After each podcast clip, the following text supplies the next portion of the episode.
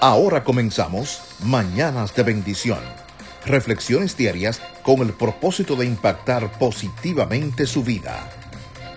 Muy buenos días, ¿qué tal mi gente? ¿Cómo estás tu comienzo de mañana? Yo aquí pues comenzando mi mañana dándole gracias al Padre Celestial porque me permite un día más de vida y tuvo misericordia conmigo en la noche y me ha regalado este nuevo día. Y en esta mañana quiero comenzar regalándole estas hermosas palabras que tanto necesitamos. Respeta la vida de los demás aunque no estés de acuerdo y no entiendas sus razones.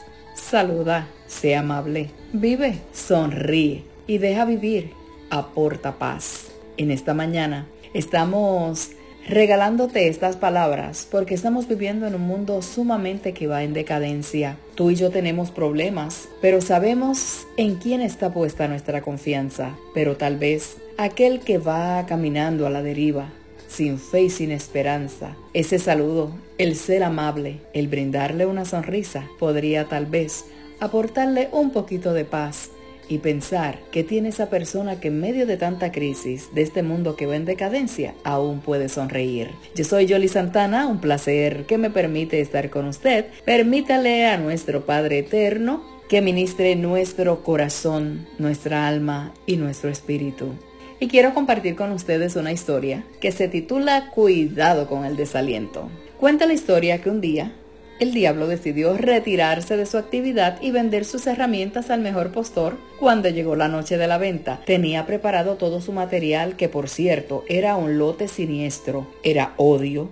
celos, envidia, malicia, engaño y todo lo malo que puedes imaginar. Entre todas esas herramientas había una muy gastada, como si hubiese sido usada muchísimas veces. Sin embargo, era más cara que el resto de las herramientas. Alguien le preguntó al diablo qué era esa herramienta tan cara. ¿Y usted sabe cuál fue la respuesta? El desaliento. Pero, ¿por qué su precio es tan alto? Siguieron preguntando. Porque esa herramienta, respondió el diablo, es más útil que todas. Con ella puedo entrar en la conciencia de las personas y una vez entro, por medio del desaliento puedo hacer de esa persona lo que a mí se me antoje. Está muy gastada porque la uso con casi todos los seres humanos del mundo. A pesar de la explicación y de ver la gran utilidad de esa herramienta, nadie la puede comprar porque el precio del desaliento es demasiado alto. Esa es la razón por la que sigue aquí, en la propiedad mía. El desaliento es uno de los estados de ánimo contra el cual es indispensable fortalecerse.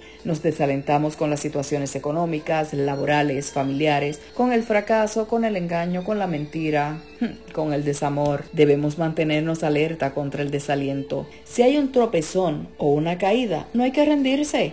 Cada día podemos empezar otra vez desde el punto más alto. Comienza hacia lo que es necesario, después lo que es posible y de repente estarás haciendo lo imposible. Así que en esta mañana yo te dejo con este gran consejo. No lo olvides, compártelo porque yo sé que hay muchas personas que necesitan este consejo y tú se lo vas a compartir. Mañana nos estaremos escuchando nuevamente, así que tengan todos un excelente día y hasta mañana. Shalom, shalom.